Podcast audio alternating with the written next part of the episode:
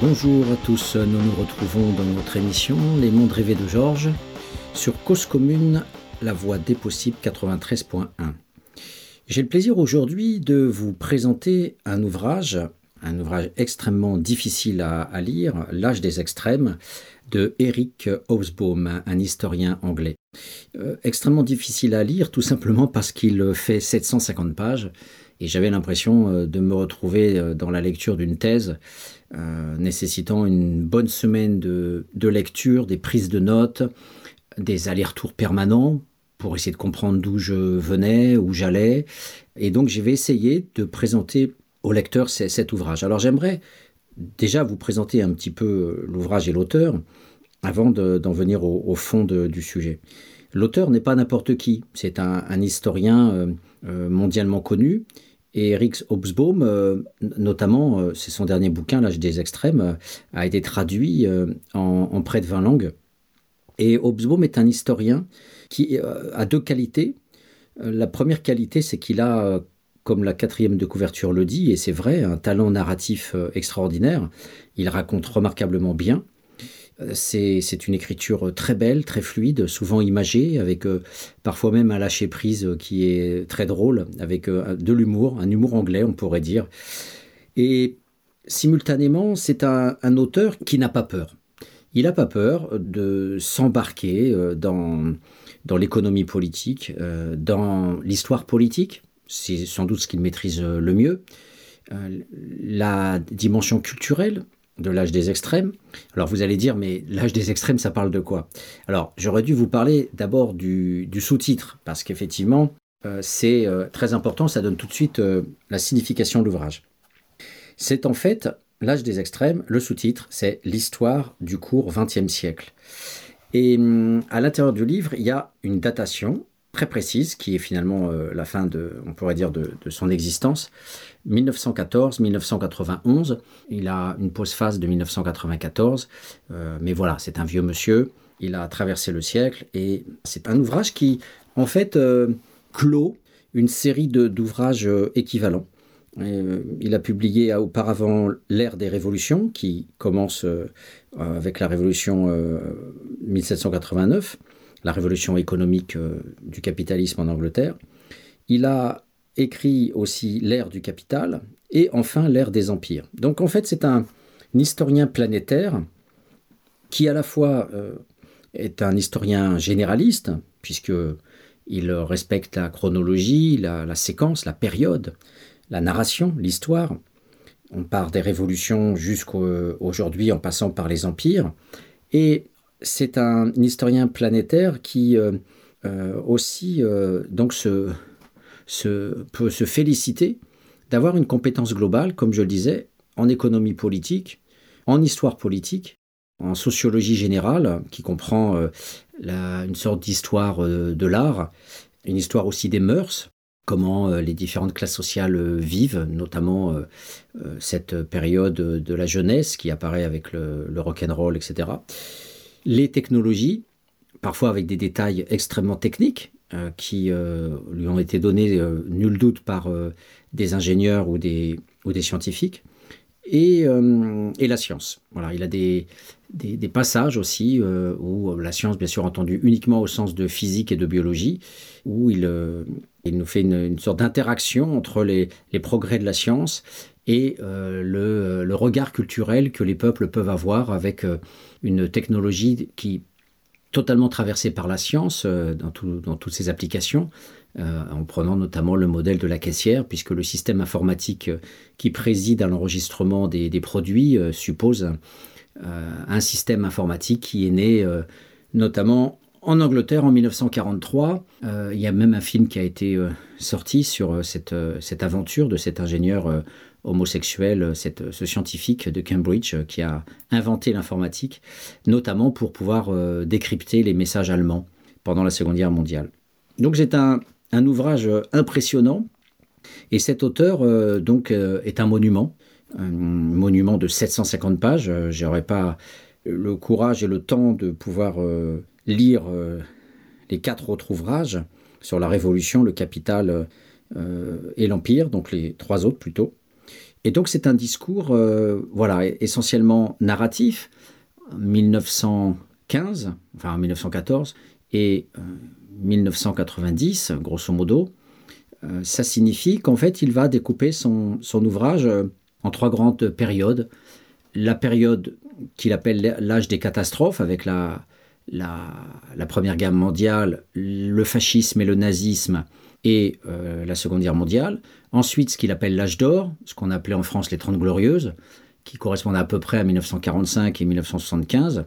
Et puis, euh, le dernière partie s'appelle la débâcle, avec euh, finalement la fin, des, la fin des empires, la fin de l'économie capitaliste de prospérité, et, l'essor des terrorismes, des, révolutions, des coups d'État et du fourmillement comme ça de l'instabilité et du déséquilibre euh, euh, international.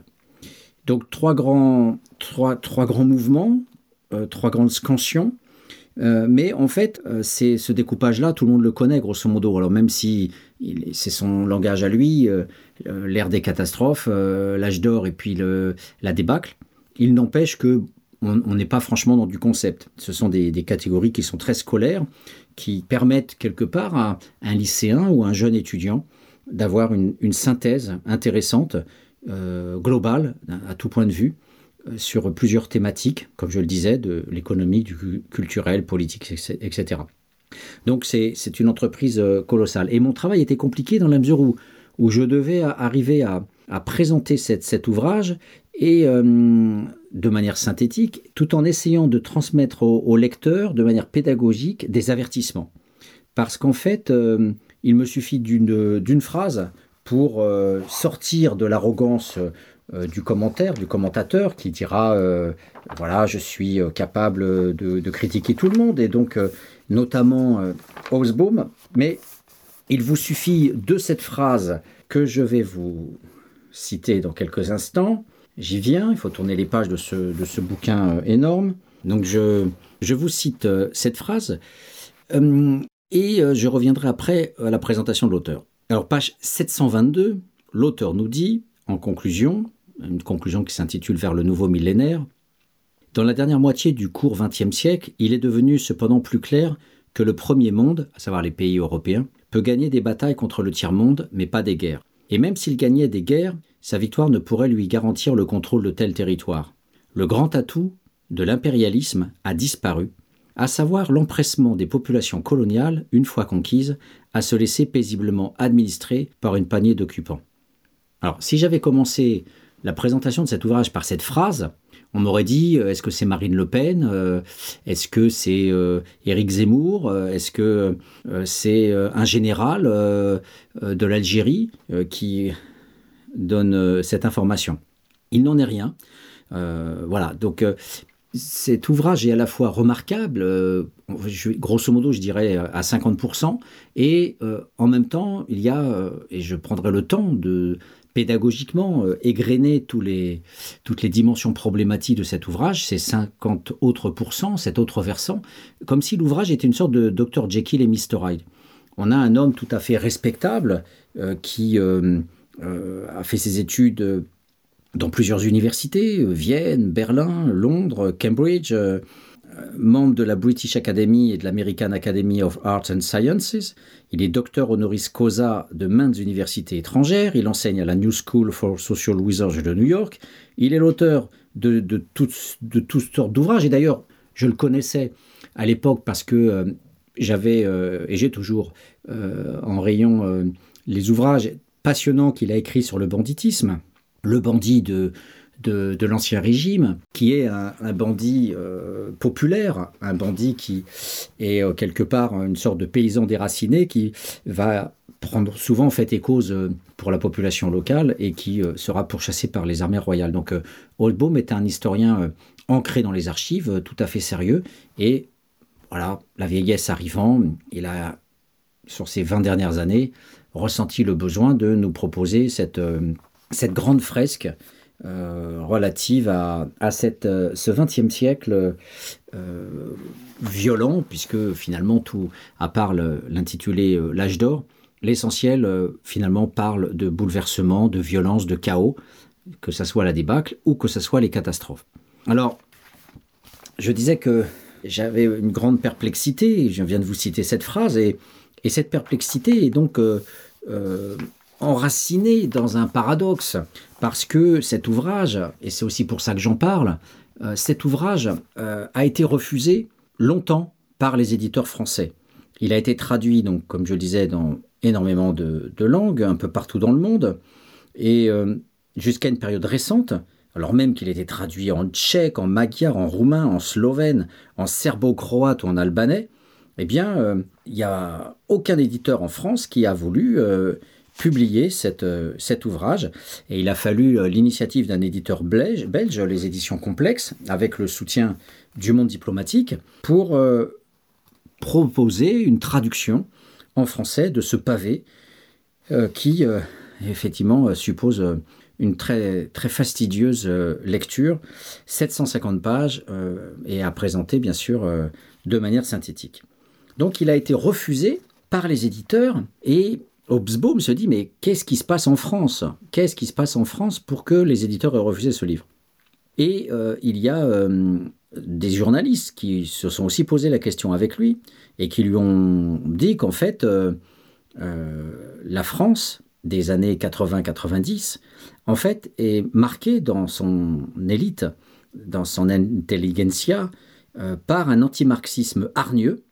Euh, c'est le, je cite, hein, ce qui est dit par, euh, par l'article de Tony Hughes, historien de la New York University, qui présentait l'âge des extrêmes.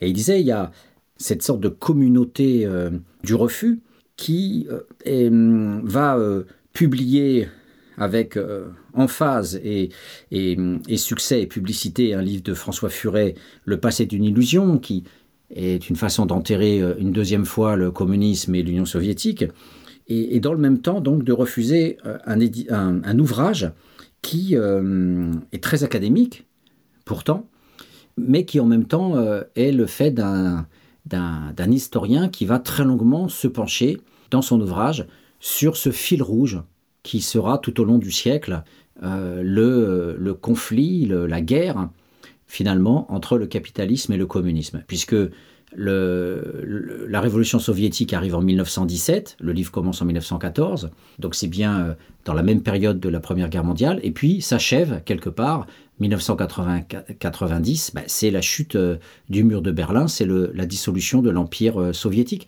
Donc c'est un peu le, ce fil rouge, et les éditeurs français pour aller vite, la bourgeoisie culturelle revenue du marxisme, tous les Mao devenus éditeurs ou devenus sociologues ou devenus journalistes, euh, tous les gauchistes euh, repentis qui sont maintenant dans l'art ou dans, dans les milieux culturels branchés et tendances, eh bien, euh, ont vu dans cet ouvrage un produit qui était à l'opposé de la conjoncture intellectuelle et idéologique française. Alors, l'auteur dit, c'est pas étonnant que les éditeurs français aient fait bloc, puisque ça a été un des pays qui a le plus longtemps et le plus profondément été stalinisé. Il ne faut pas oublier que le Parti communiste euh, français était le plus puissant des partis communistes euh, européens, de, l'Europe de l'Ouest bien sûr. Euh, voilà, et c'était le premier parti politique en France en termes d'adhérents et de, succès électoral jusqu'au début des années 60. Donc c'est une masse sans parler de tous les intellectuels, à commencer par Sartre, euh, bien sûr, euh, et tant d'autres euh, qui ont adopté le, communisme et, qui, et qui en sont partis, comme Edgar Morin, suite notamment à la révolution de 1956 et, la, répression soviétique en Hongrie. Donc les intellectuels ont un problème avec Osbaum, les intellectuels français. En plus, un historien anglais. Il y a toujours aussi quelque part un peu cette sorte de rivalité franco-britannique qui peut aussi exister. Ça, il n'en parle pas. Donc je me dis, mais qu'est-ce qui a bien pu, euh, dans cet ouvrage, euh, euh, faire reculer les éditeurs français? Puisque, comme je vous l'ai dit, il n'y a rien de communiste, il n'y a rien de, fondamentalement révolutionnaire ou, de dénonciation ou d'emportement idéologique dans cet ouvrage. donc, je pense que s'il est vrai que ça, ça pose problème, je pense que à la lecture de cet ouvrage, il y a quelque chose de très sain euh, qui explique en même temps le refus des éditeurs. Ce qui est très sain dans cet ouvrage, c'est que Et c'est la même sensation que j'ai quand je lis euh, Fernand Braudel avec ses, trois grands pavés euh, sur l'histoire du capitalisme, 15e, 16e, 17e siècle. Ce qui est très sain, c'est que on a les pieds sur terre sur les grandes catégories qui structurent nos sociétés. Et ça, c'est très important de l'avoir à l'esprit, surtout à une période qui est la nôtre, où les sciences sociales aujourd'hui sont extrêmement parcellarisé, extrêmement spécialisé, et, où les grands mots sont toujours des sortes de gros mots, de, quasi-insultes, et en tout cas euh, euh, proches tout de suite d'un arrière-plan idéologique. Par exemple, si on va dire capitalisme, tout de suite on va dire ah t'es anticapitaliste. Si je commence à dire euh, ah oui euh, euh, les bourgeois et ça, ça existe même sur cause commune des, des, problèmes aussi comme ça avec des, des, réflexions avec des collègues qui d'entrée de jeu vont dire ah tu dis bourgeois mais on dit plus bourgeois aujourd'hui. C'est quoi ces arrière-pensées la bourgeoisie Donc alors que c'est une catégorie de base de, du fonctionnement de l'économie il y a des bourgeois, il y a des petits bourgeois, il y a des prolétaires, et il y a, lui, dans son bouquin, appelle ça la sous-classe. Il aurait pu garder l'expression underclass aux États-Unis, mais la traduction française a été celle de sous-classe, qui est une très mauvaise traduction. Il aurait mieux valu dire sous-prolétaire. En tout cas, euh, il le dit une fois ou deux dans son ouvrage. J'ai noté les pages. Bon, l'essentiel étant plutôt de parler de chômeurs de longue durée. Il dit aussi sans-abri, j'y reviendrai. Mais ce qui est sain, c'est qu'on a les grandes catégories. Capitalisme, impérialisme, bourgeoisie, prolétariat. Et les, différents chapitres euh, de cet ouvrage montrent clairement, même si, euh, comme je vous l'ai dit, il y a 50% euh, de sains et 50% de malsains, les grandes catégories sont là, qui nous montrent dans un grand cafouillage avec beaucoup de contradictions malgré tout, le fonctionnement de la domination des États-Unis sur l'Amérique du Sud, l'écrasement de l'Afrique par toutes les puissances impériales possibles, y compris aussi euh, en Asie. Et donc on a euh, cette connexion entre l'économie et l'économie politique, le capitalisme et l'impérialisme, euh, ou le capitalisme et les formats politiques. Par exemple, quand les États-Unis fomentent le coup d'État au Chili en 73, ils installent en même temps une économie libérale totale, le Chili étant une sorte d'expérimentation de l'ultralibéralisme, bien avant Reagan. Et donc on a, euh, on a ces, allers-retours, ces balancements euh, qui sont très utiles, qui permettent de voir euh, que le capitalisme ne va pas de pair avec la démocratie. Ça, c'est quelque chose aussi un, fil directeur de son ouvrage, que souvent, la plupart du temps, les dictatures sont beaucoup plus nombreuses à héberger le capitalisme que les démocraties. Et les démocraties elles-mêmes, c'était le cas d'une émission à laquelle je vous renvoie sur l'ennemi intérieur, eh bien, euh, la démocratie elle-même sont traversées par euh, des fractions autoritaires, voire totalitaires, ou sont directement euh, impactées par le colonialisme et par l'impérialisme notamment, mais aussi par les formes même du travail, hein, le travail à la chaîne en particulier. Je vous propose de relire Paul Nizan et, sa critique dans Les chiens de garde de tous les philosophes qui oublient de, penser l'horreur du travail à la chaîne. Aujourd'hui, en 2021, plus personne n'en parle. on, parle juste de faire travailler les jeunes, donner du travail à tout le monde, d'insertion professionnelle. Mais les conditions de travail, aujourd'hui, on est tellement dans la victoire du capitalisme. Alors c'est en, ça où je m'oppose aussi en conclusion à ce que disait Hobsbawm, qui parle de catastrophe, de débâcle. En fait, on est dans la victoire absolue du capitalisme aujourd'hui qui continue de plus belle à exploiter le reste du monde, euh, à piller les, richesses de toutes sortes. Bon, langage que n'utilise absolument pas Hobsbawm, à aucun moment véritablement, euh, alors que euh, à, mille reprises, on, pourrait dire ah ben telle page, il, évoque le pillage, mais il le dit pas comme ça. Et c'est là où justement c'est la perplexité que je retiens dans la lecture de cet ouvrage, c'est qu'il y, a un malaise persistant, constant à la lecture de ce bouquin parce qu'il ne dit jamais vraiment, carrément, les choses telles qu'elles sont. Et donc, euh, souvent, c'est très alambiqué, et je, m'appuierai justement sur des passages, des paragraphes que je lirai, pour euh, donner au lecteur un, extrait, des exemples, en, disant, voilà, voilà j'ai donné ce paragraphe, qu'est-ce que vous en pensez et, le lecteur va être, l'auditeur va être dépossédé parce que du coup, euh, parfois, on a l'impression que ça, ça va de soi. On, on avale, comme on dit, comme une couleuvre, le passage en question. Alors que, en fait, il est lourd d'implicite, il est lourd de, choses qui ne sont pas dites, de choses qui ne veulent pas être dites par un autre langage. Et souvent, alors même qu'il va parler d'une chose de manière très claire, par exemple le Brésil écrasé en zone franche où il n'y a pas d'impôts qui restent dans le pays et donc du coup toutes les multinationales peuvent piller comme elles le veulent le Brésil et donc c'est un pays sans croissance économique avec des profits colossaux de toutes les multinationales européennes etc.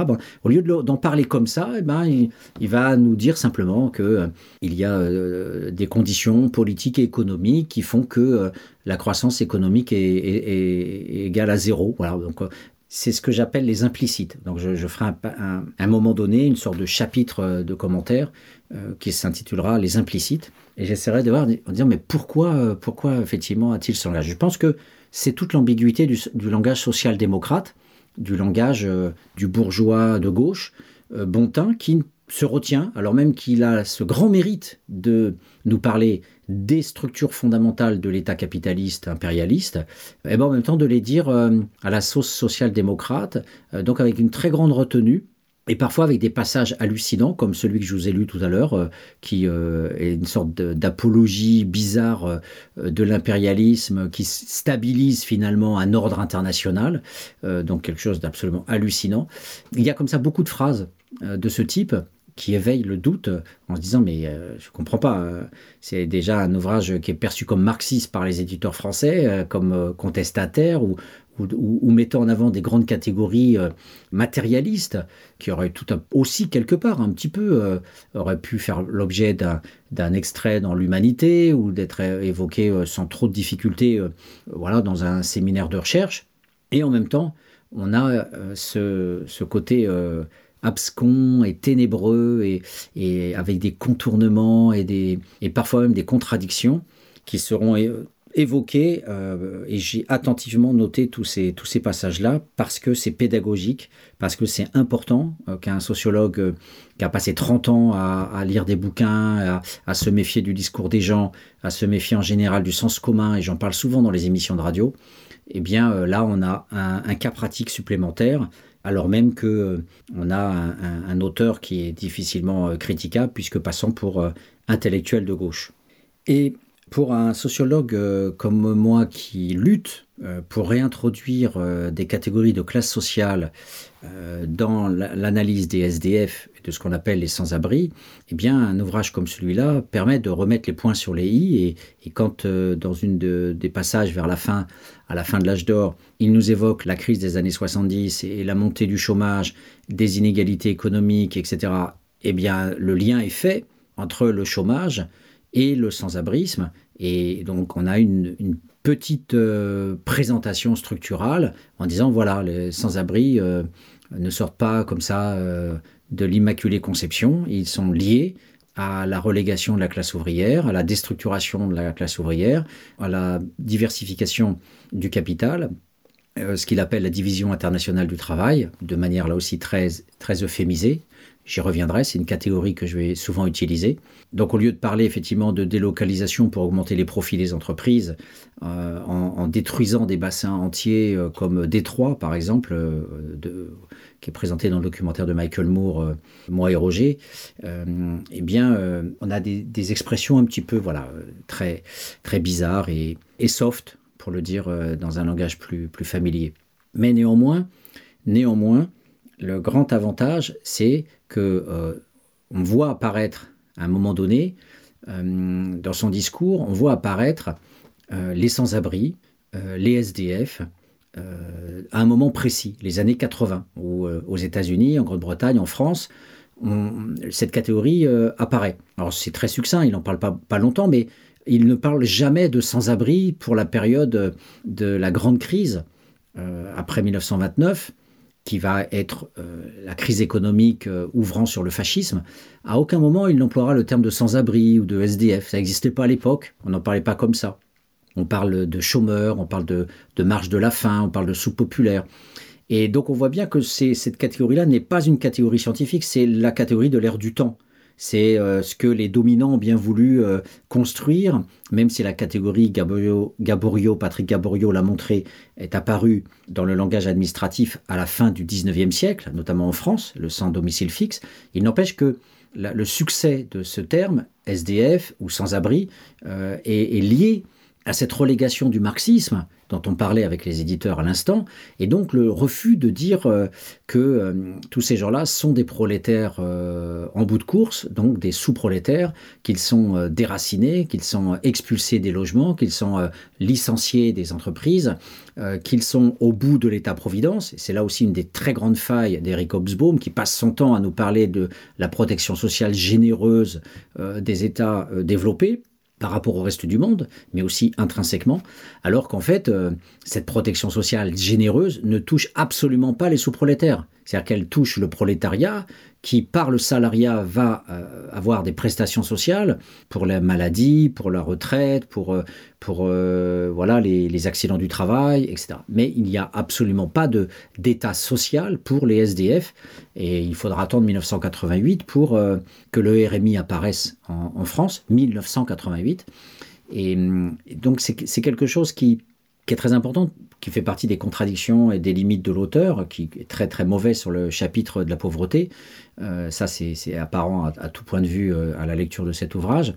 Mais néanmoins, le lien logique est fait et des gens comme Pascal Pichon, notamment, qui ont passé leur vie à, parler de sans-abrisme avec d'autres, à brouiller les cartes, à, participer en tant qu'intellectuel organique euh, à la prolongation, on pourrait dire, euh, du sens commun dominant, eh bien, euh, là, on remet les pendules à l'heure. Et on voit bien que euh, la, question euh, ne doit pas être culturaliste, mais doit être structurale. C'est pas euh, des sans-abri parce qu'ils sont simplement dans la rue. C'est le démantèlement du capitalisme industriel, le passage au capitalisme financier et à la délocalisation de, des entreprises euh, euh, de, la seconde révolution industrielle, l'automobile, l'acier, tout ce que l'on veut, euh, par des pays pauvres parce que la main-d'œuvre est beaucoup moins chère, tout simplement.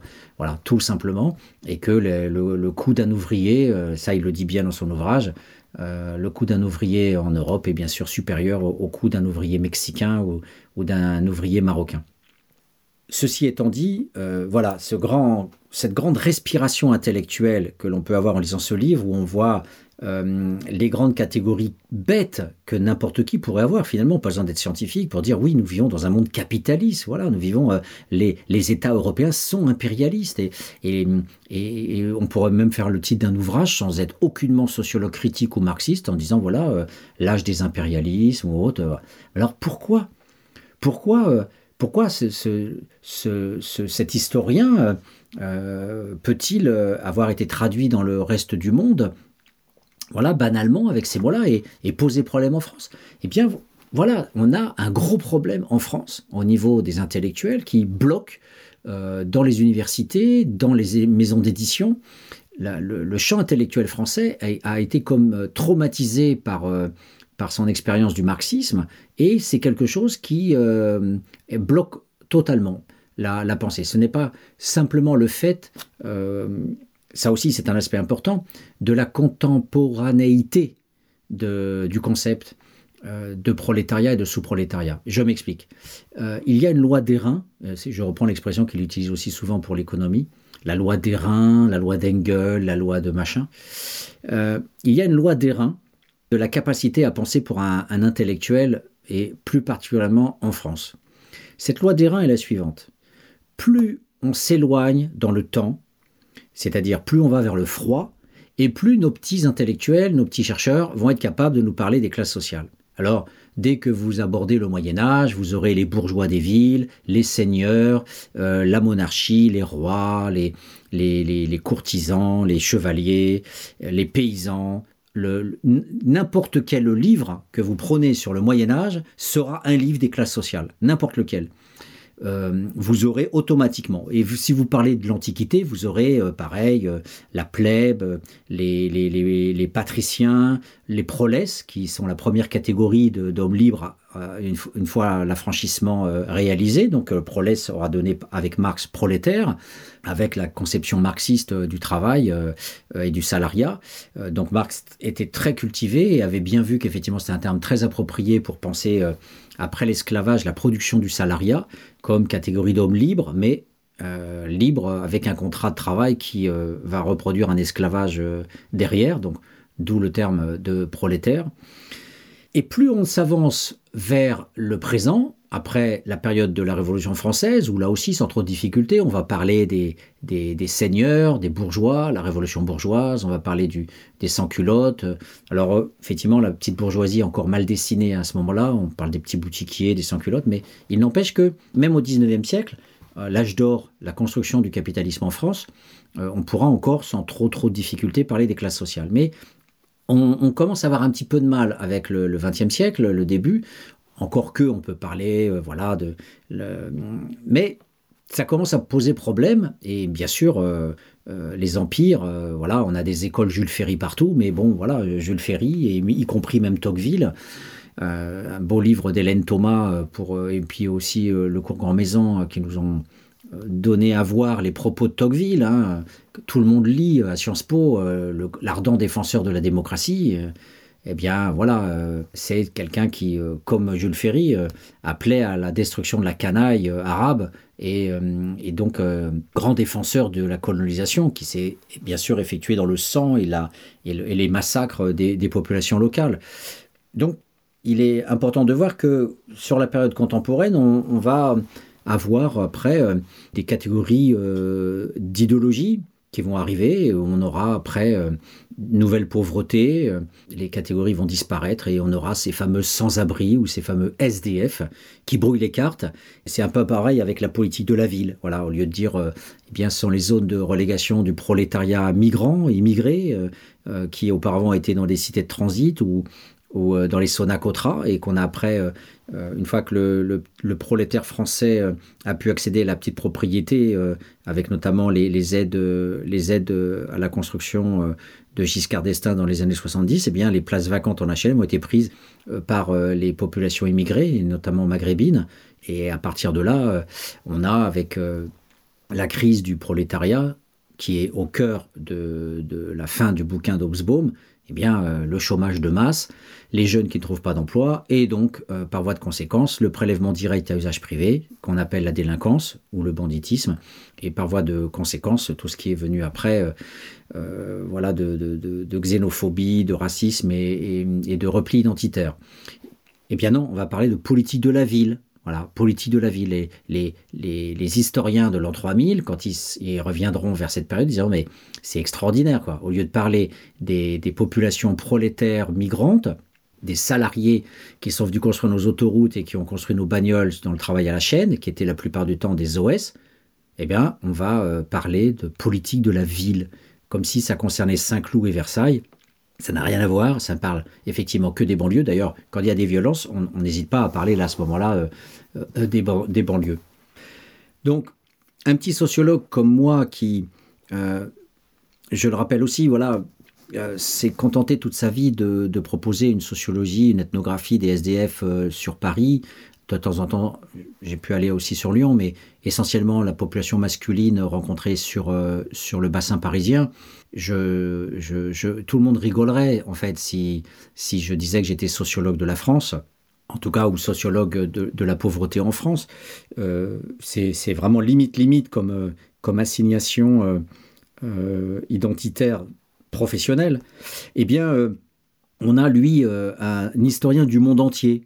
Voilà, comme euh, souvent la télé va, nous présenter un, chercheur ou un expert de l'Afrique, un expert de l'Europe, un expert de l'Asie, des catégories absolument profondément débiles et, monstrueuses quand on y regarde bien, réduisant les autres finalement à être des paquets, alors que dès qu'on fait la science sociale des États-Unis, de la France, on, a des secteurs très compliqués, très spécialisés, euh, le logement et l'urbanisme, le travail, les sports, euh, les loisirs, euh, la religion, l'économie, etc., etc.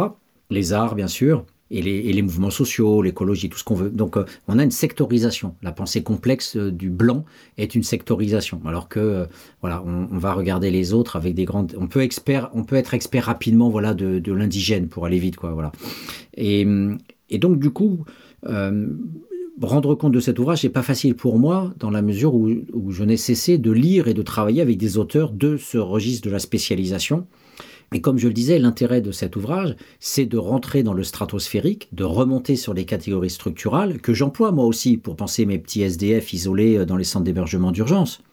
Euh, avec des tout petits échantillons, des toutes petites populations. C'est pour ça que je dis petit SDF. C'est, je n'ai pas je fais pas d'histoire euh, de sociale de tous les SDF du monde entier, par exemple.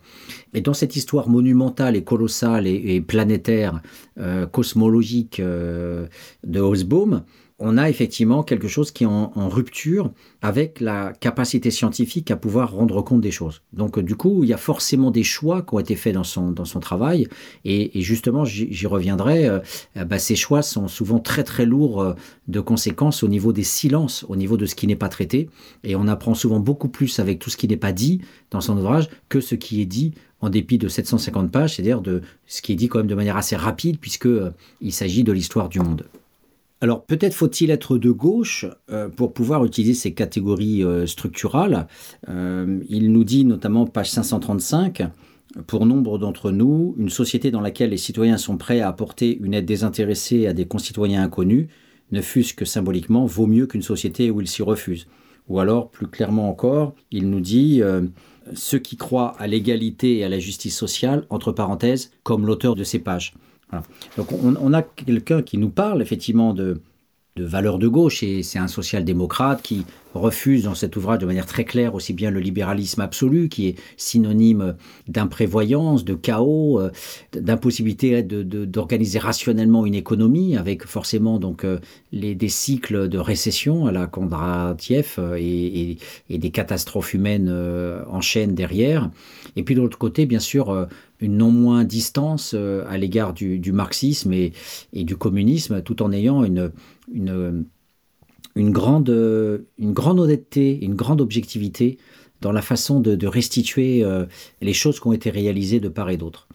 Euh, voilà, donc c'est un homme qui essentiellement voilà, euh, aime les valeurs occidentales, les valeurs de l'Aufklärung, c'est-à-dire du siècle des Lumières, la raison, le progrès, l'éducation, la modération, de l'économie libre, mais aussi de la planification étatique. C'est pour ça qu'il il rejoint finalement euh, le discours dominant, euh, un peu français, euh, l'âge d'or ou les Trente Glorieuses, parce que c'est le moment justement, après la débâcle de 1445, où le libéralisme a, produit le chômage et la crise, et donc le fascisme, et donc des guerres, eh bien, 45, c'est la planification, aussi bien aux États-Unis avec Roosevelt. Enfin, tout ça n'est pas nouveau, mais voilà, il le redit dans un langage et avec des analyses situées qui sont parfois très fines, euh, avec un grand classement des idées, euh, premièrement, deuxièmement, troisièmement, à chaque fois. Donc euh, c'est très très rigoureux.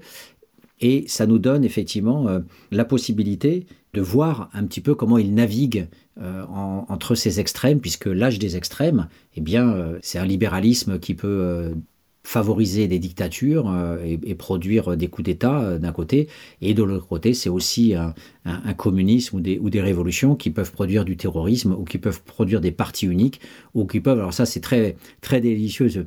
C'est tout à fait délicieux le passage sur la Chine euh, avec la, vision qu'il a de Mao Tse-tung, un fou total, utopiste chinois qui comprenait rien au marxisme et qui a jamais rien lu sur le marxisme. Donc c'est pour vous dire toute la génération des Mao et des maoïstes qui se sont engouffrés dans la croyance que la révolution allait venir avec la paysannerie et qui lisaient Mao comme, euh, comme une Bible. Donc voilà, il y a des passages savoureux où il a une très grande perspicacité, euh, une psychologie des personnages en tant qu'historien qui est euh, fantastique et qui nous permet de, de casser la glace et, de voir euh, le personnage, notamment Fidel Castro euh, et, tant d'autres. Et ça, c'est quelque part intéressant aussi de rentrer dans la psychologie politique et, même s'il en fait, ça sera une des critiques que je vais euh, proposer, il en fait souvent de l'essentialisme, c'est-à-dire des catégories abstraites qui vivent, qui semblent fonctionner toutes seules comme un être humain.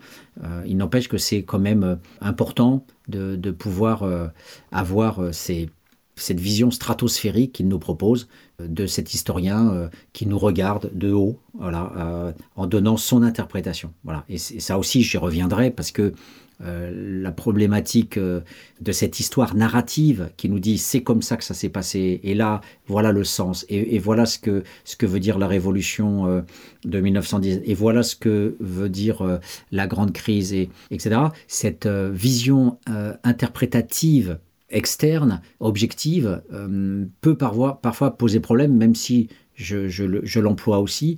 Mais voilà, il y a à un moment donné, euh, on est tellement dans le stratosphérique qu'on euh, ne voit plus vraiment les contradictions des acteurs et, la pluralité des, discours possibles.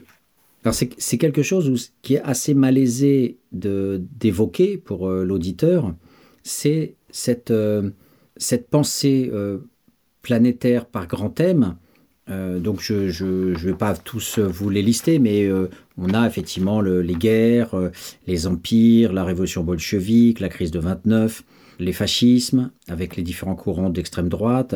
on a des allers-retours entre le mode de fonctionnement des États du Nord et ceux du tiers-monde. On a voilà, tout un ensemble de thèmes comme ça qui, après, comme je disais, rentrent aussi sur les dimensions sociales, sur les mœurs, avec euh, l'impact de la technologie, euh, notamment euh, toute cette technologie de la consommation culturelle, les, les, musiques, la chaîne IFI, les transistors, les, la télévision, etc. Et donc tous ces, tous ces thèmes, en fait, sont toujours abordés à partir d'un point de vue souverain. C'est comme, comme si Hobsbawm, en fait, était un penseur divin qui a une pensée sur le monde, une pensée sur tout le monde. Et cette pensée euh, sur ce que sont les femmes, cette pensée sur ce qu'est la technologie, euh, euh, ce, qu'est le, fonctionnement même capitaliste à telle période, à tel moment, dans tel état, le point de vue sur le sens de l'existence de tel parti politique ou, de tel État. L'Espagne, en 1936, c'est cela. Les services secrets américains, c'est cela. Cette, vision explicative unilatérale, univoque, est problématique parce qu'elle ne laisse pas de place pour les points de vue des acteurs dans toute leur complexité. Euh, il y a des, forcément des querelles dans les services secrets, il y a forcément euh, plusieurs points de vue euh, à un moment donné dans un parti politique, dans une, institution donnée, quelle qu'elle soit. Et, comme c'est stratosphérique, ben, on n'a pas suffisamment le temps. Voilà, si on prend le cas de la guerre d'Espagne, eh bien, c'est grosso modo présenté comme une sorte de guerre froide avant l'heure, euh, puisque euh, alors que l'Afrique est le chantier des guerres euh, par procuration entre les États-Unis et l'Union soviétique dans la période post-45, eh bien dans l'entre-deux-guerres, c'est l'Espagne qui sera le, lieu de, ce conflit entre d'un côté les brigades internationales, du côté rouge et anarchiste, et puis de l'autre côté Hitler et Mussolini qui vont aider Franco et, et, la dictature militaire. Donc on, on ne voit pas, bien sûr, à, ce moment-là, euh, les différentes façons dont les généraux euh, ont pu fonctionner. On ne voit pas la façon dont les différents courants, euh, même s'ils sont maintenant très connus, entre les, luttes entre communistes et anarchistes pendant la guerre d'Espagne. Et ce qui pose problème, effectivement, c'est cette absence, cette univocité, comme un long fleuve qui coule, qui coule avec ses interprétations, où à chaque fois, on a une, histoire qui se, qui se lit comme de façon très scolaire. Et, ce qui rend perplexe la lecture de cet ouvrage, c'est qu'en fait, c'était ce type d'ouvrage que je lisais quand j'étais au lycée. Euh, une histoire euh, scolaire, c'est-à-dire une histoire qui nous dit ce qu'est l'histoire, une histoire qui nous dit, voilà, il n'y a, y a que cette façon-là de voir, avec, euh, comme les Trente Glorieuses, comme les récits que l'on connaît par cœur de la montée d'Hitler au pouvoir, et cette sorte de, de couloir, d'autoroute du sens, qui s'aligne souvent d'ailleurs sur euh, la façon dont l'histoire est racontée dans les manuels et autres, eh bien est gênante parce que l'université, le cadrage intellectuel de l'universitaire, c'est un cadrage au contraire plus constructiviste, plus modulé, où on essaye de voir qu'en fait les gens passent leur temps à être en conflit. Alors euh, c'est l'avantage effectivement de la pensée de Bourdieu d'avoir avec la notion de champ montré que y compris euh, euh, dans le, domaine de l'art, il y a toujours des conflits entre les avant-gardes et, les, anciens. Il y a toujours des conflits pour accumuler du prestige et du pouvoir. Et quand on lit ces chapitres sur les arts, on n'a pas du tout ces logiques-là, mais on a un mouvement artistique. Voilà, on, nous présente uniquement des, tendances qui vont que dans un sens, les tendances dadaïstes, les tendances surréalistes, les tendances au scandale, la défense de la modernité ou du nihilisme. On, a, on a comme s'il y avait un, point de vue souverain qui rentrait dans la tête de tous ces gens pour en faire quelque part un, mouvement euh, euh, incontournable. Euh, plutôt que quelque chose qui est inventé par comme une sorte de coup d'essai comme une sorte de tentative de performance, et de l'autre côté, des gens qui font des croche-pieds ou qui, qui essayent de, voilà, de, de, faire autre chose. Bref, la, pensée universitaire est, plus celle de la biographie. On essaie de rentrer dans le, le cerveau de, de quelqu'un pour voir toute sa complexité, ses propres contradictions, ses errements, ses doutes et, de voir comment même deux bandits vont avoir des raisonnements différents, comment euh, les policiers vont aussi avoir des, conflits internes, euh, des cas de conscience différents en fonction des situations. Là, on a une histoire très scolaire propre à, la lecture d'un lycéen, où on a l'impression qu'il y a une vérité en soi qui existe et qui peut se lire dans des livres, euh, celle voilà de, de celui qui sait, le sachant, l'érudit. Et c'est tout le problème entre l'érudition d'un historien, proche souvent du sens commun, de cette pensée euh, euh, finalement portée par les manuels, portée par euh, tous les ouvrages de synthèse, et de l'autre côté, la pensée créatrice scientifique, celle du point de vue, celle de, de l'hypothèse, celle de la construction théorique ad hoc, comme on pourrait le dire d'un Michel Foucault dans Surveiller et punir, qui n'a aucun équivalent, qui est totalement une création, une pensée conceptuelle et théorique à part, pour parler de, d'un thème donné, à savoir euh, les soubassements autoritaires des démocraties libérales. Donc c'est ça qui me pose problème, c'est qu'en fait euh, ça donne l'impression à travers Hobsbawm que les gens qui vont le lire vont dire que finalement les sciences sociales ça, ça, peut être ça, que ça peut être euh, simplement de l'érudition, qu'il n'y a finalement qu'une seule vérité, une seule représentation du monde, avec les chiffres qui vont avec. Il utilise énormément de statistiques et, du coup voilà le, la vision presque réifié euh, d'une sorte de, couloir de la vérité, eh bien, euh, s'adosse à ces, à ces chiffres, aux, réalités des frontières des États. Euh, quand les États apparaissent, eh bien, il y a des frontières, donc c'est du, du fait, voilà, comme s'il y avait des faits en soi. Les chiffres disent qu'il y a tant de femmes qui travaillent, les chiffres disent qu'il il y a tant d'abaissement de, la mortalité dans tel ou tel pays. Donc les, les, frontières, les, démographies, les technologies, les statistiques euh, viennent ancrer cette illusion d'une vérité en soi, d'une pensée unidirectionnelle, euh, pour finalement donner euh, cette, cette vision globale du siècle. Alors c'était peut-être inéluctable dans la mesure où c'est une grande fresque, euh, qui euh, voilà, vise à penser le monde et que forcément on ne peut pas rentrer dans les détails et, donner à voir tous les conflits euh, microscopiques des acteurs à l'intérieur de chaque pays. Ce sont des grandes tendances qu'il a données. Mais voilà, le point de vue, en tout cas, duquel je sors quand j'étais à l'école, c'était ce point de vue de la, de la vérité écrite dans le livre, alors que euh, on sait bien que la science se construit par des gens qui sont dans des écoles théoriques, euh, positionnés dans des espaces, et que euh, on, donne d'entrée de jeu un point de vue particulier, alors que là, ça se propose comme sans qu'il soit hors du schéma interprétatif, bien sûr, il le dit que c'est sa vision du XXe siècle, mais néanmoins, comme c'est mélangé avec toutes les catégories que l'on connaît, eh, eh bien, il y a cette ambiguïté de se dire au fond euh, euh, comment, comment lire une œuvre pareille. Quel langage, quel est le statut de son discours. Euh, ça, ça, pose problème, mais voilà, c'est peut-être aussi le, problème de l'historien par rapport au sociologue. C'est quelqu'un qui s'adosse beaucoup plus à du passé, donc à des choses qui se sont déjà réalisées, comme s'il y avait plus de matérialité dans le passé qu'il n'y en a dans le présent en train de se faire. Alors, avant d'entrer dans le vif du sujet, je vous propose une petite pause musicale euh, qui nous sera bien salutaire avant de reprendre le cours de notre exposé. À tout de suite.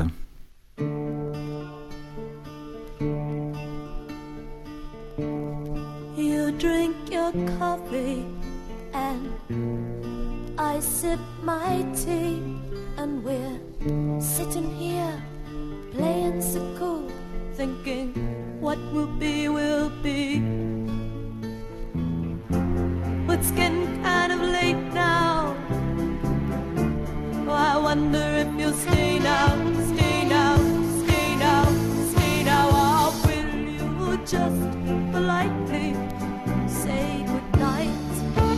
Cause Commune à Paris, 93 ans en FM et sur le bloc 9A du DAB+.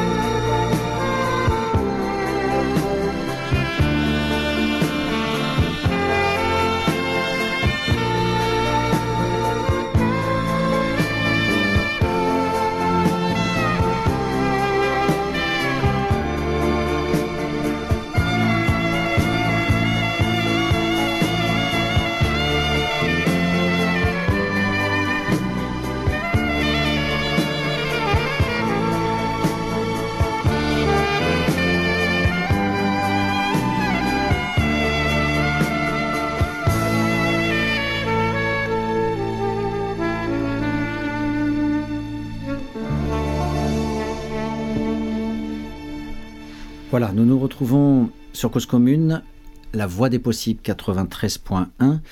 Notre émission Les Mondes rêvés de Georges donc euh, présente aujourd'hui euh, le pavé de Eric Hobsbawm, L'âge des extrêmes, histoire du cours XXe siècle 1914-1991. C'est un ouvrage euh, planétaire, Histoire du monde, pour aller vite. Je viens de le présenter dans ses grandes lignes. Et en fait, le but ici n'est pas de, parler de l'ouvrage. Euh, chaque auditeur euh, lira le bouquin s'il a envie de le lire. Euh, ce qui était intéressant, c'est la percussion, le choc moléculaire ou atomique entre un historien académique reconnu qui finalement vient d'une discipline où il est assez facile de s'appuyer sur le sens commun et de l'autre côté un sociologue, en l'occurrence moi, un sociologue plus épris de, constructivisme, d'invention de catégories à l'écart, à l'écart de la vie sociale pour pouvoir revenir penser le monde social. Et c'est ça, cet exercice-là que je vous propose. Donc c'est plus en lisant des, passages, des extraits, et en, les reprenant à la loupe, que l'on peut faire cet exercice de, déconstruction d'une pensée qui, comme je le disais, euh, est à la fois lycéenne et, universitaire. Et donc, je voudrais vous expliquer pourquoi. Le premier embarras que l'on peut avoir quand on est sociologue euh, et qu'on lit un tel ouvrage, c'est qu'en fait on passe son temps en fait à surfer sur les catégories euh, employées par les hommes politiques, les diplomates, les professeurs du secondaire, voilà donc l'État français, l'État américain, le parti bolchevique. donc on a des données, euh, des choses données, les États, des institutions euh, comme euh, une institution militaire, un parti politique, ou même les hommes. Staline disait que Roosevelt a fait que Hitler ceci, Mao Zedong cela, Fidel Castro, etc. Donc on, a, on a une sorte de volontarisme, soit par l'être humain, un être humain tout seul, un chef d'État, un despote ou un homme particulièrement influent, Nkrumah, euh, voilà, par exemple en Afrique, euh, Sékou Touré ou, d'autres, et de l'autre côté des, entités, des entités abstraites qui sont pour lui des entités réelles. Euh, et c'est là l'ambiguïté, c'est qu'en fait, c'est très présent dans, les médias, l'essentialisme, ce qu'on dit aussi en termes plus marxistes, la réification. en philosophie, on parle plutôt de substantialisation. C'est quand on fait vivre des entités réelles on fait vivre en fait des mots. Euh, par exemple, euh, quand il nous dit, euh, page 372, il était naturel que l'industrie quittât les zones à coût élevé pour des sites de main-d'œuvre bon marché. on, a, on a déjà l'expression il était naturel. Donc, naturalisme, il n'y a rien de naturel, ce sont des stratégies d'être humain. Et souvent dans son ouvrage, qui a sans doute été écrit en partie par des économistes, et des économistes qui sont souvent de droite, eh bien, on a comme ça ce naturalisme, euh, les lois des reins en économie, euh, et cette sorte de, fonctionnalisme aussi, comme si c'était des organes euh, nécessaires et qui fonctionnent de manière mécanique. Dans un sens, on retrouve la notion d'univocité que je vous évoquais. Et donc, on a, on a comme ça des superpuissances. les États-Unis, l'URSS sont comme des personnages. Euh, des pays qui traversent les générations, les siècles et, qui ont une histoire propre.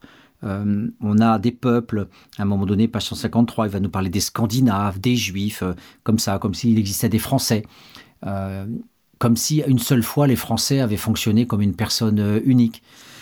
Et donc c'est ça le, c'est ça le, problème avec le, discours de Hobsbawm. On a souvent donc en premier lieu ce, passage donc de de la, une sorte de, biologie sémantique euh, qui, euh, pose problème parce que euh, ça réifie en permanence en fait ce qui et puis parce que c'est une pensée stratosphérique où on, a finalement des grands ensembles et là où ça pose problème c'est que ces entités réelles souvent favorisent c'est une autre catégorie une deuxième catégorie qui pose problème pour un sociologue qui lit cet historien ça produit des euphémisations redoutables, ce que j'appelais les euphémisations redoutables. Alors, par exemple, là, si on reprend cette phrase, il était naturel que l'industrie quittât. Donc, c'est comme si l'industrie était une personne. Hein. L'industrie, elle, elle, est, elle, a ses petites jambes, elle va quitter les zones à coût élevé. Voilà. Euh, mais en disant ça, en disant que c'était naturel euh, que l'industrie quittât, en même temps, on n'a pas une phrase du type euh, eh bien, les capitalistes voulant augmenter leur taux de profit ont sabré la révolution industrielle, métallurgie, textile, charbonnage, etc. et ont préféré le capital financier, avec notamment bien sûr la City de Londres et son, grand, sa grande reconversion avec Thatcher dans les années 80. C'est ce qu'on appelle le néolibéralisme. Eh bien, euh, au lieu de dire ça, quand on dit il était naturel que l'industrie quittât les zones à coût élevé, en fait, on voit pas que ce sont des êtres humains qui recherchent le fric, le pouvoir et, le malheur des autres. On a comme si c'était quelque chose qui était finalement euh, euh, pas seulement naturel, mais salutaire. C'est-à-dire que c'est une bonne chose et, que finalement, c'est pas si grave que ça. Parce que bah, fallait s'y attendre. oui, il faut bien faire des compromis. Hein. Et, puis en plus, bah oui, euh, on va quitter les zones à coût élevé pour des sites de main-d'œuvre bon marché. Donc en, plus, dans cette euphémisation, on a l'abandon l'abandon des, des, gens.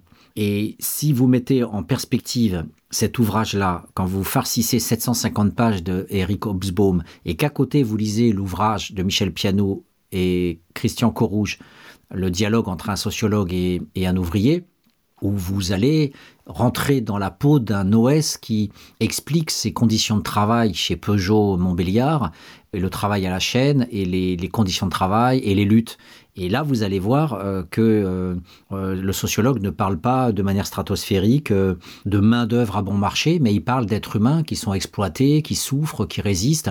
Et, qui notamment ne peuvent plus utiliser leurs mains pour faire de la photo tellement ils ont mal à, tirer sur les tissus pour les poser sur les sièges, des bagnoles. Donc on, voilà, c'est qu'un exemple, mais voilà, le, à côté des entités réelles euh, qui posent problème euh, parce que euh, on n'a pas de pluralité, de diversification dans, l'analyse, eh bien on a l'autre gros problème, ce sont ces euphémisations redoutables. Et il y en a deux grandes catégories que je vais vous présenter. Ce sont les euphémisations sur les violences politiques et les euphémisations sur les violences économiques. Disons d'entrée de jeu, déjà, avant de présenter le, cas euh, que je vais vous évoquer, d'entrée de jeu, déjà, il faut se poser la question de l'âge d'or. Le fait de parler des 30 glorieuses ou d'âge d'or, euh, je vais y revenir aussi avec le, dans ce cadre, cela ça parle plutôt d'économie, euh, mais je vais y revenir aussi par rapport à, une, phrase qui, renvoie à la torture. Mais disons quand même pour le lecteur qui peut être un, lycéen qui va manger ça comme si ça allait de soi. Euh, ah ben les 30 glorieuses, euh, l'économie allait mieux, on a produit mieux, on avait de la productivité, les gens ont pu avoir une télévision, ont pu avoir une voiture, ont pu avoir un logement, blablabla. Mais le fait que le blanc intitule ça âge d'or, c'est-à-dire mon cul c'est-à-dire mon profit, mes intérêts, c'est dans le même temps, c'est pour ça que je vous parle d'implicite au début de l'émission, c'est dans le même temps ignorer totalement le fait que cette, cette richesse-là, et bien sûr le cas extrême, c'est les Américains avec euh, le fait qu'ils euh, ils avaient une consommation effrénée euh, de, tous les matériaux possibles sur Terre, avec leurs bagnoles, avec leur chrome et, leur, et leur, essence à, bon, à bon marché, qui faisait que c'était le, le, pays qui, pillait le plus la planète en termes de matières premières pour, son, pour sa, sa seule société, sa seule, sa seule population. Les autres pouvaient crever et d'ailleurs euh, l'armée était envoyée en permanence à droite à gauche pour, pour installer des dictatures un peu partout, euh, qu'il y ait une velléité d'installation d'un régime dit communiste ou pas, euh, tout ce qui allait à l'encontre des intérêts du peuple américain et de ses intérêts immédiats, c'était intervention militaire où euh, on, produit euh, notamment la dette. La Osbaum va pas jusque-là, loin de là, justement, tout en parfois en parlant plus ou moins comme ça. Donc c'est pour ça, pensée vraiment parfois contradictoire et, perplexité permanente à la lecture d'Osbaum. mais l'exemple que je vais vous donner donne, donne à voir effectivement cette, toute cette ambiguïté il commence son ouvrage, page 21, en disant Le 28 juin 1992, le président François Mitterrand effectua une visite surprise, aussi soudaine qu'inattendue, à Sarajevo, déjà au centre d'une guerre des Balkans qui allait coûter plusieurs milliers de vies humaines dans le restant de l'année. Son objectif était de rappeler à l'opinion mondiale la gravité de la crise bosniaque. La présence d'un éminent homme d'État, âgé et visiblement fragile, sous les tirs d'armes de petit calibre et de l'artillerie, fut largement remarqué et admiré. Il est cependant un aspect de la visite de M. Mitterrand qui passa pratiquement inaperçu, la date. Il avait choisi donc euh, la date euh, du 28 juin parce que c'était la date anniversaire de l'assassinat en 1914 à Sarajevo de l'archiduc François Ferdinand d'Autriche-Hongrie, etc., etc. Le fait d'utiliser l'expression éminent homme d'État, le lycéen qui lit ça va manger ça. Euh, éminent homme d'État. Et d'ailleurs, c'est dans d'autres émissions, j'ai évoqué cet aspect-là. Comment un homme qui a légitimé, voire légalisé la torture en Algérie en 1954, peut-il être euh, défini comme un éminent homme d'État? Imaginez, imaginez à quel point le, le, coulis, le coulis euh, François Mitterrand a, est tombé sur les, chemises, euh, si je prends une image, est tombé sur les chemises blanches de, des journalistes, euh, de la franc-maçonnerie, des réseaux bancaires, etc. C'est cette force hallucinante du capital symbolique d'un homme qui, comme les autres d'ailleurs, a, persécuté l'Afrique et a tué Thomas Sankara, notamment. Je ne parle même pas du Rwanda et de la présence militaire française au Rwanda je le dis en termes de sociologie, pas en termes politiques. Voilà, c'est un homme qui a légalisé la torture en Algérie. On a euh, euh, supprimé euh, des, on a mis à la retraite d'office des généraux qui ont produit des putschs ou qui se sont manifestés contre la République à un moment ou à un autre. on a, on a, il y a eu des sanctions qui ont été données au SARES qui a dit, moi j'ai pratiqué la torture en Algérie, voilà. Et j'étais sous les ordres aussi. Mais en fait, il était sous les ordres de personne. Et, le bouquin L'ennemi intérieur que je présente en, ce moment euh, montre bien que les militaires étaient en vol libre. Et, mais, mais quand même, quand même, il y avait quelques hommes politiques qui leur disaient euh, N'ayez pas peur, je suis là, je vous protège, dont Mitterrand. Dont Mitterrand. Donc, euh, c'est là le, la problématique. Jamais, si je devais écrire un ouvrage sur le courant XXe siècle, je ne présenterais François Mitterrand comme un éminent homme d'État. Donc, ce sont ces choses-là qu'il faut avoir, euh, cher auditeur, quand on lit un livre, c'est de repérer la structure du livre, le format du livre, les mots utilisés, les expressions employées, toutes ces petites choses qui, mine de rien, euh, font euh, une rupture, une faille, une faille symbolique définitive entre des gens qui diront que Mitterrand est un homme d'État et d'autres qui diront bah, c'était un homme qui a légalisé la torture. Donc comment penser cet homme-là, euh, qui euh, est le, producteur et le défenseur ardent euh, de la violence militaire dans, ses dimensions les plus extrêmes, de la violence politique contre des peuples colonisés, de 54 Algérie jusqu'à 94 Rwanda. 40 ans 40 ans de maltraitance en passant par l'extermination de Sankara en mettant Blaise Compaoré euh, à sa place. Et nul doute que ce sont les services secrets français sur ordre de Mitterrand qui ont dit à Compaoré qu'il prendrait le pouvoir euh, et, qui serait soutenu par la France. Il est resté plus de 20 ans au pouvoir à la suite de Thomas Sankara, dans le giron et dans l'orbite de la France-Afrique en Afrique de l'Ouest. Donc, ces, choses-là euh, font partie voilà, de, des euphémisations redoutables, comme je les évoque. Autre dimension très choquante aussi par rapport à, cette analyse d'un ouvrage par ailleurs euh, riche. L'ouvrage commence sur une présentation de la guerre 14-18 en disant que cette guerre 14-18 est, radicalement différente des guerres du 19e siècle. Euh, il nous parle des, sortes de guerres d'aristocrates euh, bontins qui avaient le sens de la mesure, qui savaient négocier, qui savaient arrêter la guerre, qui n'engageaient pas toute une population, qui faisaient la guerre qu'à des ennemis, etc., etc. Alors qu'en 14-18, on est passé à une sorte de guerre totale, une guerre idéologique, une guerre totale, et euh, avec des destructions massives. Et page 79, il nous dit, sur cette montée de la barbarie après 1914, il n'y a malheureusement aucun doute. À l'aube du XXe siècle, la torture avait été officiellement supprimée à travers l'Europe occidentale. Alors, ce qui est euh, incroyable, dans, dans ce type de, de, phrases, et je ne pourrais pas citer, il y en a des centaines comme ça à travers l'ouvrage, c'est qu'il euh, il a une vision irénique de, du 19e siècle, comme si le 19e était différent du 20e. Euh, en fait, euh, il y avait des exterminations massives, quelles que soient les, quelles que soient les guerres, avec des viols des, femmes, avec euh, des, des, pillages des paysans. Et euh, bien souvent, ça durait même des années, parce que quand les guerres étaient finies, vous aviez des déserteurs qui finissaient en bandits écorcheurs et qui continuent à écumer les régions alors que lui nous dit, euh, quand c'était des guerres conduites euh, par des nobles, par des professionnels euh, et à vision soi-disant limitée, et quand ils étaient surtout, dit-il, du même rang social, donc des nobles, ça n'excluait pas, dit-il, le respect mutuel et l'acceptation de règles ou même la chevalerie, la violence à ces règles.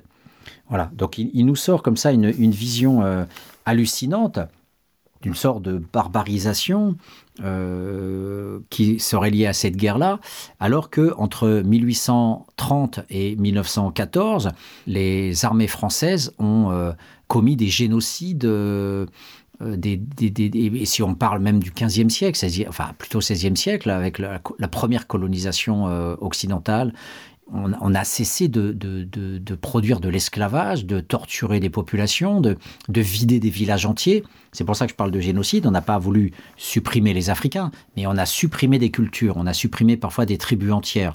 On a monté des tribus les unes contre les autres. Je parle souvent de cet ouvrage de l'historien anglais euh, Tess, qui a écrit The Killer Trail, la, colonne meurtrière. Hein, euh, on pourrait la traduire de manière plus, plus poétique, la chevalerie folle, l'épopée folle. Euh, voilà, et c'était c'était les officiers français qui, à la fin du 19e, allaient euh, écumer, enfin détruire le Niger, prendre possession du Niger. Mais ça s'est fait pareil en Algérie colonisé, exterminé de le Grand Maison qui nous parle de la guerre en Algérie. voilà, c'était, il fallait massacrer des, les tribus et, pas simplement les, les, guerriers. Donc la torture, il y en avait, il y en avait, il y en avait de la torture. Et, et cette torture, qu'est-ce qu'une torture? Est-ce que le viol est une torture? Mais les femmes étaient systématiquement violées, elles étaient réduites en esclavage. Et, Tess nous disait que les, les caravanes tellement grosses de femmes que souvent elles, s'échelonnaient sur plusieurs kilomètres euh, de logistique avec euh, les cuisiniers, les, femmes, euh, tout le ravitaillement possible à côté des militaires voilà, comme, euh, voilà, comme, comme, vision effectivement de, de, civilisation. Et, cette, ce genre de, vision qui rejoint celle de l'historien Mauss, qui a parlé de brutalisation des sociétés européennes avec la guerre 14-18, on est dans ce genre de d'euphémisation redoutable parce que ça nous donne l'illusion que c'est la guerre 14-18 qui inaugure euh, avec les boum boum des grosses bombes euh, qui détruisent le sol, alors que les exactions sur les populations civiles, les destructions de peuples, la mise en coupe réglée du, du monde entier par euh, les Anglais, les Hollandais, les Espagnols, les Français, les Portugais, cette, cette, cette réduction au statut d'esclave et, de, le pillage de, tous ces pays associés aux, violences euh, qu'on imagine et qui sont décrites par euh, moult historiens quand ces populations sont, réduites au silence, eh bien ça, ça laisse perplexe. Ça laisse perplexe parce que euh, c'est comme si le colonialisme, dans, dans, son analyse, n'avait pas, pas été barbare et qu'elle euh, elle, n'arrive, cette barbarie, qu'avec la guerre en, Europe. Voilà. Donc ça, c'est encore un cas de violence, euh, d'euphémisation redoutable à propos des, violences euh, politiques.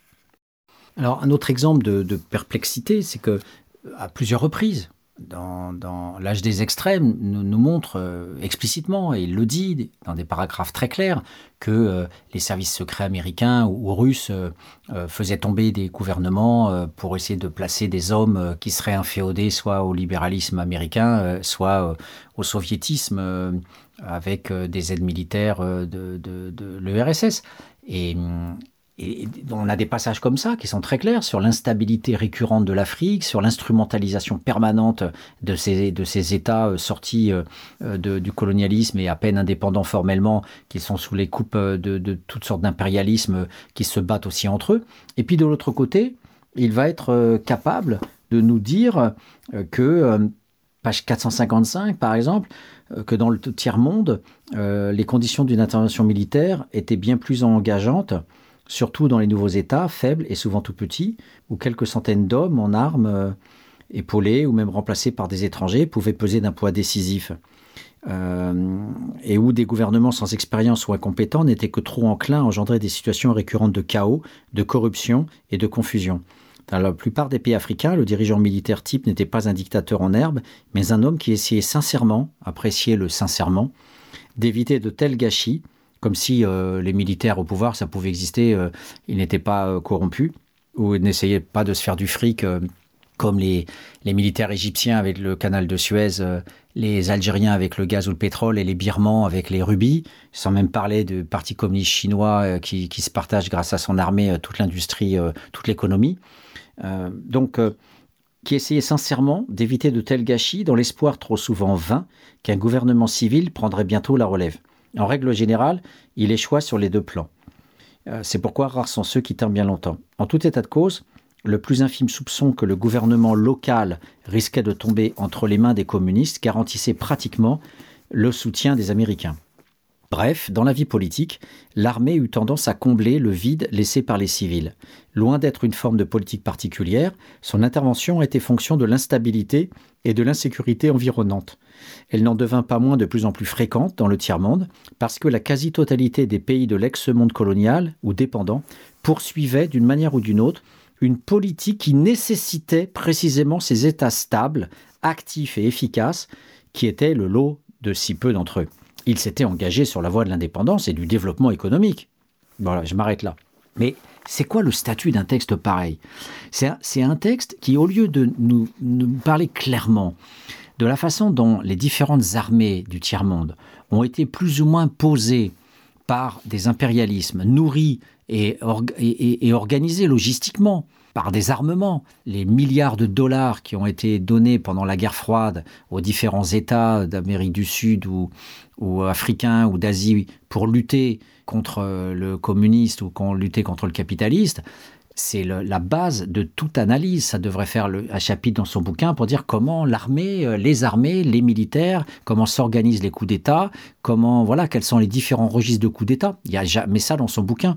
Et alors même qu'il nous donne aussi dans plein de chapitres les éléments clés nous permettant de dire voilà, euh, les services secrets sont là tout le temps, partout, à tout moment, euh, et, c'est une guerre impérialiste euh, où il y a aussi les Français, les Chinois, en plus des deux superpuissances pendant la guerre froide. mais on a là une sorte de fonctionnalisme culturaliste, puisque c'est comme si l'armée, euh, de manière fonctionnelle, devait hein, était fonction de l'instabilité. On a bien fonctionnalisme, était fonction de l'instabilité. On a une armée fonctionnelle qui, euh, euh, avec presque moralité, viendrait prendre le pouvoir pour produire de l'ordre. L'ordre pour qui, on ne le sait pas, mais l'ordre en tout cas voilà, euh, euh, parce que lui, euh, M. Hobsbawm, il, nous dit que c'est une, ces États poursuivaient une politique qui nécessitait précisément des États stables. Voilà, il fallait, il fallait que de l'ordre, il fallait de l'ordre. Et l'ordre pour qui, pour quel profit, on ne le sait pas. Et, et donc, parce que on a une manière abstraite de parler, il s'était engagé sur la voie de l'indépendance et du développement économique, comme si voilà, c'est quelque chose, encore une fois, naturaliste. Euh, euh, naturellement, tous ces États euh, pensaient développement économique. C'est une donnée d'euphémisme redoutable. Voilà, c'est cool, c'est sympa, c'est propre. Il n'y a pas d'histoire de mafia, il n'y a pas d'histoire de torture, il n'y a pas d'histoire de, blanchiment d'argent, de déplacement dans des, banques euh, euh, pourries comme le Liechtenstein ou, Monaco ou, je ne sais pas quel autre paradis comme Panama, etc. Euh, on a du développement économique. Et ces genres de, d'écriture, voilà, on revient sur le format, ce genre d'écriture nous banalise l'armée, alors que dans d'autres passages, il, aura des, propos euh, euh, beaucoup plus clairs, disant voilà euh, à quel point le, siècle de la débâcle dans les années 70, après ce qu'il appelle l'âge d'or, c'est, ce sont des années et des années, ce sont des décennies de torture, de, ils disent jamais il y aurait eu autant de torture que dans les années 70, de, coups d'État, de, de, blocages qui, qui sont faits aux droits de l'homme par des démocraties, à commencer par les États-Unis. Voilà. Donc c'est problématique d'avoir ce genre d'ouvrage euh, qui euh, fonctionne comme un, balancier, voilà, et qui ne euh, nous, nous permet pas d'avoir finalement un point de vue cohérent. il y a un peu de ceci, il y a un peu de cela, et, et, donc du coup l'ensemble produit un amalgame qui fait passer la pilule. C'est-à-dire qu'au lieu de voir clairement des États démocrates, démocratiques formels qui ont systématiquement organisé la mise en coupe réglée, la dépendance par les violences politiques et par les violences économiques, Fonds monétaire international, Banque mondiale, mise en dette de tous les pays pauvres, euh, asphyxie économique de ces pays-là pour les tenir et les mettre en dépendance, ce qu'on appelle euh, la collaboration, euh, ou euh, la coopération, plus exactement, et, l'intervention économique est une arme pour produire justement cet impérialisme, eh bien, on a ce vacillement, ces, oscillations euh, entre un, pour et un contre, entre un petit peu de, violence et puis l'autre côté des nécessités fonctionnelles. Et, au bout du compte, ça permet de donner l'impression que il n'y a pas, au bout du compte, une violence systématique avec un ordre international qui profite toujours aux mêmes, aux démocraties développées. Donc c'est ça aussi le grand danger de, ces passages-là, c'est que ça donne l'impression que les, pays dominés du tiers-monde euh, sont pris par des logiques internes propres, les logiques de leur armée, les logiques de leur peuple, les logiques de leur propre coup d'État, les logiques de leur propre groupuscule, que ce soit le Sentier Lumineux ou, que ce soit des cartels de la drogue ou que ce soit des, terroristes euh, euh palestiniens ou, ou afghans. Et, donc, euh, par exemple, sur euh, le commerce international euh, des armes, on a bien sûr le fait que ce sont les États-Unis et l'URSS qui vont inonder le monde entier de, missiles et d'armes de, toutes sortes parce qu'ils ne peuvent pas recourir à l'arme nucléaire, mais que en même temps, eh bien, tous ceux qui vont recevoir ces armements, notamment les Afghans et autres, vont, vont notamment les missiles de Stinger, là, les trucs qu'on voit portés sur l'épaule, eh bien on a une, sorte de gradation, une sorte de, spécialisation, de diversification où, tout le monde finalement est un peu euh, responsable, tout le monde est un peu euh, co-organisateur de, cet euh, état du monde. Voilà. Donc certes, la pensée de Brunto est peut-être une pensée très dualisée, avec toujours le méchant capitaliste qui domine le pauvre africain ou le pauvre asiatique ou indien, mais c'est le manque de clarté dans les déterminations qui, qui, voilà, euh, sont problématiques, euh, vraiment problématiques dans, cet ouvrage. Et on, le verra euh, avec les euphémisations économiques dans une prochaine émission. On, verra à quel point cette, cette, cette vision d'une économie euh, libérale euh, finalement rend euh, quelque chose de très sympa, de, très banal, parce qu'on a des, termes effectivement qui sont repris aux économistes et qui essentiellement s'appuient sur des, visions de, de bien-être, de bonheur, de développement, alors qu'à la base, ce sont de toute autre logique qui priment, euh, puisque euh, si on parle, par exemple, à un moment donné, comme il le fait, euh, de, des pays les, plus pauvres, il nous parle à un moment donné de, la Zambie, et à aucun moment il va nous dire que si la Zambie est un des pays les plus pauvres de la planète, c'est parce que tout le cuivre est exploité par une multinationale suisse qui ne paye pas ses impôts en Zambie et qui ne redistribue quasiment aucune richesse en Zambie. Voilà. Pour le dire de manière plus précise, euh, il nous parle effectivement du tiers-monde et de la dette. Voilà, notamment en Afrique. La quasi-totalité des pays de cette région s'étaient lourdement endettés. Voilà, comme si c'était des, pays débiles, ils sont tous débiles sur Terre, tous les pays du monde, le Brésil, le Mexique, l'Argentine. Euh, il parle d'une ardoise de 60 à 110 milliards de dollars. Euh, voilà, comme si c'était pas. Voilà, alors la, dette est envisagée de manière culturaliste. Voilà, il y a une dette, euh, alors qu'en fait c'est une stratégie délibérée de, la mise en dette, euh, notamment par les États-Unis et le Fonds monétaire international. Mais voilà, il, suffit de lire les économistes atterrés ou une, sociologie économique euh, qui existe et qui explique bien ce, ce mécanisme-là. Et on a, on a une phrase euh, quand il parle de la dette, il, met en italique la totalité de l'Afrique subsaharienne. Euh, vraiment, ces, pauvres débiles de noirs, euh, ils sont tous endettés, etc. Donc c'est ça, le lecteur, le lecteur va être pris dans ce type de lecture et d'interprétation. Euh, comme les Américains qui nous parlent des Noirs et de l'underclass. Les Noirs sont des feignants, les Asiatiques sont travailleurs, et on fait fi de, toute la sortie de l'esclavage, de la ségrégation, du système de Jim Crow, de, des ouvriers blancs et des entreprises qui empêchaient les ouvriers noirs euh, d'avoir des postes convenables et qui avaient les, pires sales boulots. Bref, euh, il faut lire Elliot Liebo et ses ouvrages Place on the Corner pour voir le rapport au travail des Noirs, comment il est déterminé par euh, toute cette structure de l'accès à, l'emploi. Voilà. Et, là, on a cette phrase on ne sera pas surpris de retrouver en Afrique les pays relativement les plus endettés Mozambique, Tanzanie, Somalie, Zambie. Voilà. Et à aucun moment, euh, il parle de pays endettés, à aucun moment on, ne dira qu'il est impossible que la Zambie puisse être endettée. C'est impossible. Elle est comme avec le Chili, euh, elle, a, elle a du cuivre. Et le cuivre est, une matière extrêmement recherchée dans le monde, notamment bien sûr pour les, chaudières. Et c'est la, ITT qui contrôlait le cuivre au Chili, a, organisé avec les États-Unis le coup d'État que l'on sait en 73 contre Allende. Et ITT a, a gardé le contrôle de l'exploitation du cuivre, même si quelques années plus tard, ça a été nationalisé euh, par, euh, par le Chili. Après, euh, bien sûr que la dictature soit passée par là et qu'il y ait une certaine détente. Mais le, cuivre est, totalement donc euh, l'enjeu donc euh, à l'époque euh, du côté du Chili d'une mainmise impérialiste et du côté de l'Afrique, la, Zambie est, pillée, pillée, totalement pillée par la Suisse.